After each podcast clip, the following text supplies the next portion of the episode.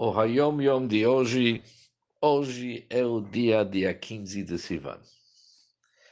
Nesse Hayom Yom, ele nos descreve como que foi a ordem dos mamarim do Alter Rebbe.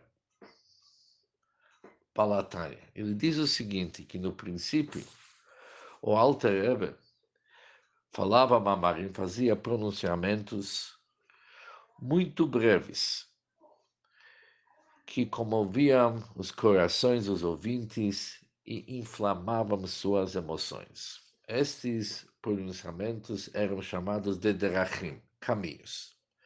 Assim que começaram os mamarim do Balatânia, a fase inicial era derachim, caminhos.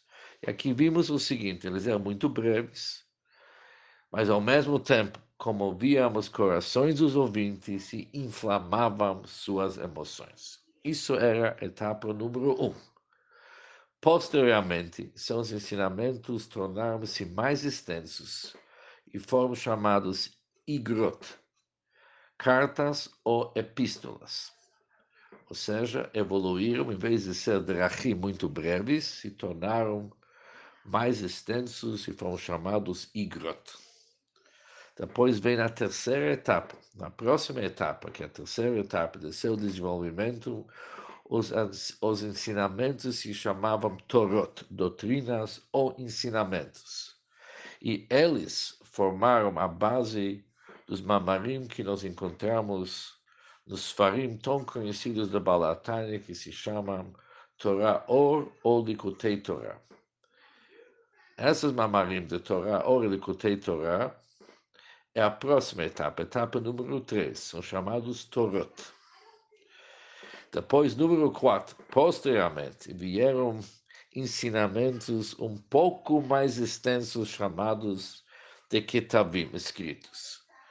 Estes já eram exposições intelectuais relativamente mais amplos, mais explicados e mais elaborados. O que é interessante é que mesmo na etapa número 4, ele fala que essas já eram as posições relativamente mais amplas, porque todos os discursos do Balatânia, perante os mamarim do seu filho Mitler Rebbe, para os Rebes depois, eram muito bequitzur, eram resumidos. Mas já dentro do mamarim do Balatânia, número 4, eram essas posições intelectuais relativamente mais amplas. Ou seja, passamos do Derachim, caminhos, para Igrot, cartas para Torot, que são as doutrinas, ensinamentos, que é o número 3, para finalmente aquilo que nós chamamos de Ktavim escritos, que são relativamente mais amplos. De qualquer maneira, temos bastante para estudar. Um bom dia para todos.